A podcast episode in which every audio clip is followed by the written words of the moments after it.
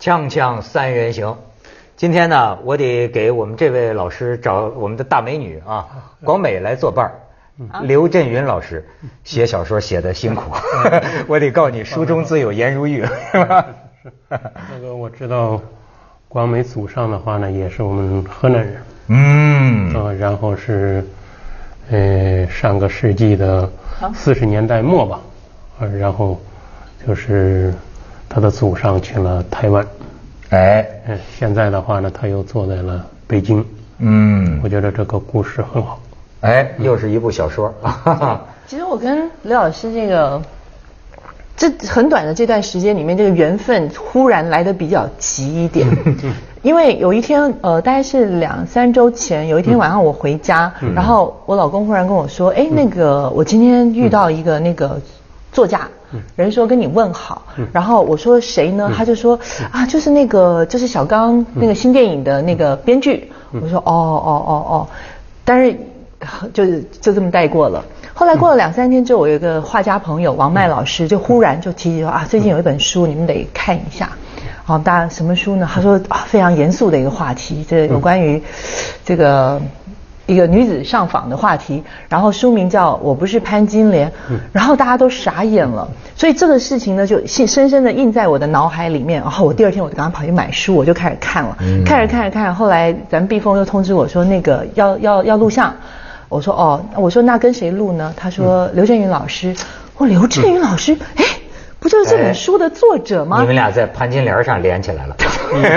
最近广美呢也是对潘金莲思考的比较多，所以哎，咱看看呃刘老师这书啊，我是刚刚看完啊，刘震云在上，潘金莲在下，我不是潘金莲，哎呃这个书至少可读性很强啊，我中间没穿插别的书，就一路就这么。看完了啊，哎，看完之后啊，我就说啊，我觉得他来我们这儿啊，总是让我觉得很有意思，因为我记得上次你来我们这儿做节目，他有一个，我甚至认为啊，你的许多小说里边有一个母题啊，什么呢？我们这个《锵锵三人行》啊，早年间不说这个《锵锵三人行》广告之后见，我们的这个广告语啊叫“锵锵三人行，跑题儿跑不停”。嗯，我觉得他很多事儿啊。就上次他也谈到，他说：“你看中国人，可能他是从河南人 开始体会的啊。他说怎么老是本来聊这件事儿呢？哈，到后来怎么聊到了第二件事儿，聊到了第六十四件事儿？哎，我一想，我们节目不整天就是这样吗？中国人就是这么聊天，跑题儿跑不停。这本书啊，就是从一件事儿。”聊出了这么多、这么多、这么多的事儿，哎呦，这一通。聊到两会是吧？聊到上访，哎，广美，你先说说，我就是说啊，这小说写出来了，就就就是属于读者的了嘛。你为什么就是关心潘金莲？我不是关心潘潘金莲，我只是关心这这个里面的这个前大半截的这个主人公李雪莲，我替她很不值。你何必这么纠结呢？你放的好好的日子不过，你花了二十年去干一件，最终好像还是没有结果的一件事情，所以我就觉得这个就学会了，就是该放下的时候你就放下。嗯，我觉得放下是一件很很重要的事。为什么中国人说舍得？你舍了之后你就有得了。是，哎，他这个啊，就讲到这个书里边这个女主角算之一了，这个李雪莲呐，照咱们这个北方话讲，就有个轴的问题。嗯，这是不是？哎，经常那个老上访户啊，我也见过一些。其实你觉得他是不是性格中啊，也确实是有一种特别的这个较劲的这个东西？嗯，嗯，我觉得首先这个较劲绝对不是一件坏事儿。嗯嗯，就是像这本书里的话呢，像他主人公就是叫这个李雪莲，就是其实他他的目的非常的简单。就是呢，想在生活中纠正一句话，纠正这句话的话呢，就是说他不是潘金莲，因为她的算是前夫骂她说她不是处女，结婚的时候不是处女，所以她是潘金莲，是吧？呃，但是的话呢，就是比这个呢，就是更让她放不下的，她为什么一直像广美说的要纠结下去？是因为的话呢，这个事情她掌控不了。很快的话呢，就是由他一个人的事儿，变成他跟法院的事儿。接着又跟是市政府的事儿，一直到北京到人民大会堂，就是一个妇女离婚的事儿，最后变成了一个国家大事。就是这个演变的过程，不是潘金莲能够把握的。但是呢，也不是跟潘金莲产生不断产生或者发展成矛盾的这些人所能掌握的，双方都掌握不了。是，嗯，为什么的话呢？就是一个蚂蚁很快呢就变成了大象。我还有一个感觉啊，是什么呢？呃，人跟人之间啊，之所以弄得这么荒诞呢，往往是因为啊，他都是属于不同世界的人，就各自在一个。你比如说李雪莲是这样一个世界的人，他觉得。哎呀，这潘金莲啊，我要带上这么一个名声啊，我可跳进黄河也洗不清了。我为了这个死都行，我也不能给人叫潘金莲。那么潘金莲，如果我们放到历史上或者到今天这个历史长河里来看，她一定是一个坏女人吗？其实。李雪莲的话呢，她说我不是潘金莲，她并不是指宋朝那个潘金莲，嗯，而是宋朝那个潘金莲，最后她贴了另外一个标签儿，哎，就是这个标签的话，它是一个不道德的标签。但是真正的话呢，就是从那个宋朝来讲的话呢，就是像宋朝的潘金莲，生活中是不是那样不知道，但是史奈安的话呢。塑造了的一个就是中国文学史上从来没有过的一个形象，这个形象就是反叛，就是李雪，就是潘金莲的话呢，就是她的反叛的话是性的反叛，比如讲中国从这个。复式社社会一直的话呢，就是从先秦过来的话，就男女的话在性上是非常不平等的。嗯，因为男的的话呢可以妻妾成群，但是女的的话呢，就是她只能从一而终。父母之命，媒妁之言。对，就是从一而终。潘金莲的话呢，就对这个人类的这种传统，它出现了一个反叛。起码的话呢，从艺术形象来讲，它是第一个反叛的。不管是《水浒传》里也好啊，或者是。《金瓶梅》里也好啊，就是这种反叛的话呢，我觉得可以用四个字儿的话呢，就是来形容的话呢，他起码是一个民族英雄。就是在性格这个方面的话，他应该是一个民族英雄。民族民族英雄潘金莲诞生了，怪不得现在潘金莲故里都已经找到了，发展呃旅游事业的。你的，咱们先去下广告啊，锵锵三人行，广告之后见。好，你看潘金莲成民族英雄了，光美，你同意吗？我我的那个那个没没我的那个没有那么高，不是，其实我觉得你骨子里啊还是挺旧道德的，你知道吗？就是哎，当年的潘金莲啊是一个荡妇那么个形象，你看今天的这个文人呢已经开始要有给他翻案的了啊！哎，我不禁想，你比如说今天人老爱说小三儿，你觉得小三儿是不道德的吗？我我这样子讲吧，就是我真的觉得两个人，不管你结婚没有结婚，两个人出的婚姻也好，感情也好，出问题了，绝对不会是因为一个人的原因。两个人在一起幸福呢，也不会是一个人所促成的。所以你说这两个人真的出问题的时候，会是只有一边有错吗？我我真不太相信。所以你说小三这个事情出现，那男人也有可能是小三，女人也有可能是小三。所以，你你，我觉得你现在用道德标准来评断这个事情，我觉得略显简单了一点。所以你就看出来啊，不能搞这个道德评判，而且呢，你得进行这个科学分析。科学分析啊，你看，我觉得你这个里边就有点科学。呃，科学分析，你你看这个人跟人之间的关系啊。我越来越觉得啊，是个网状结构。嗯你看现在都上网啊，网状结构，谁也不能决定全局，而是我们每个人都互相决定。但是我的任何一个言行，都会影响在我这个节点上跟我连接的其他方面。他这个这个他当然有些观众可能没有通读这个小说哈。那简单来说也简单，就是这么一个农村妇女啊，因为这个要多生一胎。跟老公呢就假离婚，假离婚，结果老公真的找了别人，跟别人结婚了。但她想不通这事儿，说假的怎么就变成真的了呢？她本来是要讲这个理儿，后来呢告状告不成，跟老公吵起来，老公又骂她一句，说结婚的时候你还不是处女处女呢，你这个潘金莲。这完了又加上一个不白之冤，为了这事儿一路上访二十年啊，中间。闹到人民大会堂，引起国家领导人的注意，撸了一大批官员，就这么样的。哎，你看这个里边是不是个人与人之间的是个什么关系啊？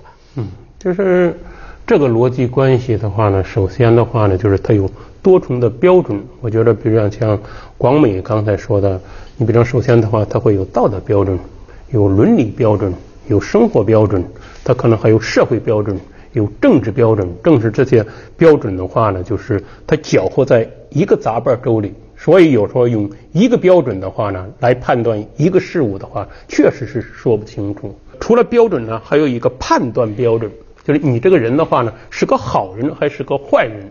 那么中国人判断好人和坏人几千年来的标准是什么？顺从标准的人，他肯定是好人；反叛标准的人，他一定是坏人，或者是坏男人和坏女人。比如讲，像中国的京戏里边，就是他对这个好人和坏人的判断的话，是忠还是奸？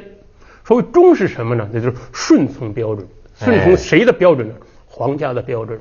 哪怕皇家的话呢，说吧，文涛的话呢，可以砍了头。文涛的话呢，如果是个忠臣的话，还是泪流满面的说，就是谢主隆恩。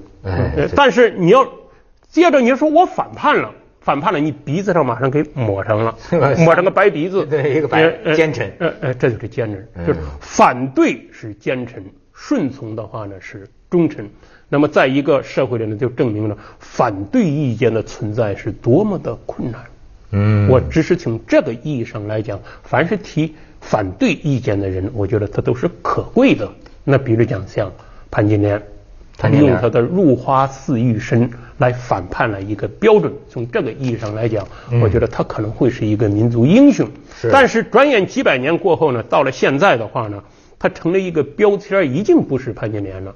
那就这个标签的话呢，也是别人规定的一个标准，那她就是一个非常不道德的女人。嗯。然后呢，李雪莲就说：“你把这个标签贴到我的头上，她又要反叛潘金莲的反叛。”我觉得这整个主轴已经不是在讨论潘金莲是道德或不道德，就像小三是道德是不道德。以我们现在标准，小三一定是不道德的。但是你怎么界定什么是小三？什么是小三？就像你在李雪莲身上贴了潘金莲的标签，你怎么能因为他结婚的那一天不是处女，那那个时候不是处女，你就认定他是潘金莲？所以我觉得这个标准是小三是什么？破坏人家家庭的人，破坏人家夫妻感情的人才叫小三。那你不能够，对不对？那个见到一个人看你不顺眼，打贴你一个小三的标签。人花二十年摘不掉这个 这个标签呀。是，而所以啊，你看咱们说到的，还不光是个时间上的标准在变化，在不同。即便是同一个时间呐，它不同的地区，河南有河南的标准，北京有北京的标准，人民大会堂有人民大会堂的标准，你家里有你家是啊，所以啊，这些东西啊。尤其是碰撞到一起啊，我我倒觉得这个东西，哎，你怎么是你你现在还要深入生活之类的吗？就是你对这个上访啊，包括对于各级的这个官员他们的这种处境，就是你是怎么了解的？不是每天一个人每天都在生活中，比如讲的话呢，就是你每天看到的电视、看到的互联网，啊，你每天坐火车见到的人，包括回到我们村里见到的人，我觉得的话呢，就是你。没有必要的话呢，就是对于生活的话呢，就是那么功利。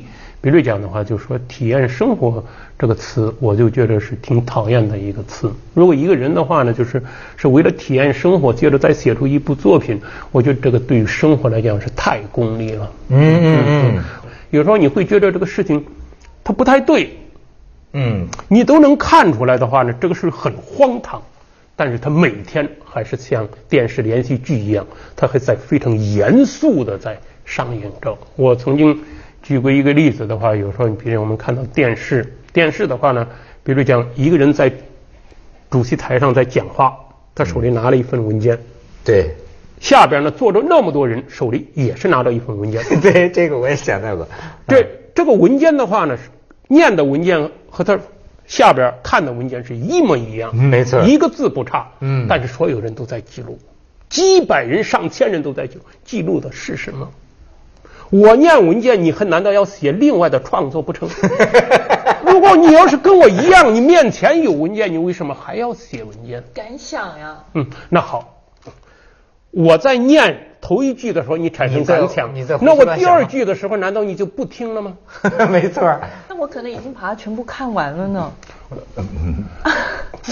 领导还没念完。哦。如果你看完了，不可以超前。不是，那就证明领导这个文件他是可以不念的。哎。他主席台下边的人不识字吗？首先念文件本身你也有我也有这个事儿就很荒谬，但是所有人在念，嗯，念的同时下边还在记也很荒谬，但是下边人都还在记，骗谁呢？对，我跟你说，这个主持人最有体会了，这叫行礼如仪。你知道为什么叫司仪吗？就好像一个仪式一样。你我也知道我要说的话，他们都知道，他们都知道，但是我还得这么朗诵，对吧？要不然这事儿就不成局。哎，这就是。生活里很多荒诞的这个情况，他们都觉得我是中国就是最绕的一个作者，确实有时候需要绕。其实我不是潘金莲的话呢，就是潘金莲不是主角，真正的主角呢，是因为潘金莲这个事呢被罢免的一个县长史为民。史为民，嗯，这个县长的话呢，就跟潘金莲的话就见过一面，而且他说的话是帮李雪莲的话。说你们法院为什么不管管人家呢？但是的话，他没想到的话呢，这个蚂蚁用麻雀的话呢，就要到绵羊，一直到骆驼呢，这个是反过来有牵扯的，把他县长给罢免了。如果没有罢免的话呢，二十年后的话呢，史为民可能会是一个省长。但是当他罢免之后的话呢，就是是因为李雪莲就见过一面的李雪莲罢免了，他成了一个煮肉的，是一个卖肉的。你说。有意哈，但是咱们生活在这个社会里的人呢，看他的这个书啊，你觉得有预言的性质？而且的话呢，就是这个石伟民的话呢，当李雪莲的话要纠正生活中一句话，不断的在找人，找这些人是因为相信这些人。嗯，李雪莲是很严肃的，各级的官员也是很严肃的，是在用严肃来对付严肃。这时的话呢，就是李雪莲所谓上访二十年的最重要的原因。他一直相信的话呢，我用严肃是能战胜严肃的。但是的话，当一个县长煮了二十年肉之后，他突然觉得这个严肃特别的荒诞，他开始用荒诞的逻辑来对付那个荒诞。所以的话呢，他在有一次他走亲戚到东北回来之后呢，在北京，北京的话火车站的话呢人太多了，没有火车票。他用的跟李雪莲是同样的办法，他举了一个牌子说我要上访。马上给他找了一个卧铺，然后给他送回了老家。他送回老家的目的是他要干嘛呢？说要跟文涛打一场麻将。他跟老朋友约好了打一场麻将。所以，当他用这个荒诞来对付荒诞的时候，对方的荒诞马上变得非常的严肃。这个严肃的话呢，就一路上的话呢，在照顾这个卖肉的，而且那两个人物。我是从宋宋朝《水浒传》里给借出来的。哦，一个是董超，一个是雪霸。哦，他们不是过去压压，啊，对对对对，压谢林冲嘛。压谢林冲的话呢，就一路上在迫害林冲。迫害林冲的话呢，就是说说说林教头一块的都是朋友，晚上我给你洗个脚，一下子是滚水烫的全是泡。第二天我的旧鞋呢，旧鞋没有，给你买了一双新的草鞋，一片好意。满脚是血，还要把林冲给弄死。但是他到了这个史为民这儿，对，他突然变得像个猫一样来照顾他。没错，而且的话呢，给他买饭吃，呃，对，给他买饭吃，给给他喝茶。俩人看这个，就是一共两个铺位，俩工人呢睡一个铺位，然后让史为民自己睡了一铺位。俩人实在撑不住了，就睡着了。第二天醒来一看到的话呢，史为民没跑。哥俩感动的都哭了，大哥仁义，直到最后他发现的话呢，说这怎么办？发现的话，他是为了打一场麻将之后，他俩突然又严肃了，说这个事儿如果我们如实回报上去，嗯，不但欺骗了政府，咱俩的饭碗也没了，可不能让一场玩笑变成玩笑。这个事要把它再变成严肃，俩人就开始在那编理由，最后编的是呢，说这个人是要上访，但是路上经过我们教育呢，他不上访了。回家呢，我们可能拿一奖金。哥俩商量好的话呢，说碰了一杯酒干。当他们在干了一杯酒，因为接近年关了嘛，窗外的话呢，就是一礼花升上去，光芒四射，这个是我们的日常所见到的这种幸福而荒诞的生活。行了，你没看完的那部分不用看了，他都一字一字背出来了。锵锵三人行，广告之后见。我看他这个书啊，我甚至都能想起啊，我有的这个在地方上做生意的这个朋友很有意思，他就说啊，现在你知道吗？我们这个办企业的就是人字为战，各自为战。我说你都干什么呀？他说我这儿要有一个职工啊。脑溢血，中风死了。好家伙，第二天家属就扛着这个扛着棺材就来了，要钱一百万，是吧？我说该多少钱多少钱呢？不行，就吃你这儿住你这儿，你这公司来一个人抱着大腿。好，我说报公安局，公安局不搂不管的。公安局就是说你可不能出事儿。那要要是弄伤一个人，弄死一个人，所以呢，现在弄的就是他也找黑社会。两边儿就是在在这儿整天斗法，跟打仗似的。他说：“你现在，他说我的很多朋友，甚至是公安局的局长，都跟他讲啊，就怕出事儿。你这反正这个东西啊，就谁谁谁倒霉落谁头上，谁就丢乌纱帽。也确实很不知道，就中就中国这社会现在有些问题啊，你真不知道该怎么办。嗯，对确实是这样，就是呃，这就证明这个公众的标准。”公众的标准在公正这个标准上，它是非常不统一的，而且的话，像刚才我们说，它有不同的这种标准，而且就是中国人的话呢，就是他往往的是原则的标准、法律的标准，一定没有这种情感的标准、伦理的标准、道德的标准大。嗯嗯，因为它是一个熟人社会，是个人情社会，他一定觉得那个标准比这个标准要大。你像那个李雪莲的话呢，你本来你这个事情的话，应该在法院解决，他马上我不找法院了，我要去找管得住法院的那个县长，再接着去找市长，国家领导，甚至再接着找国家领导人，啊，就是他一定是用他自己个人认为的。这个社会标准来对付这个社会。接着下来为您播出《西安楼冠文明启示录》。特别的背反的一个东西，背。但是你说他看错了吗？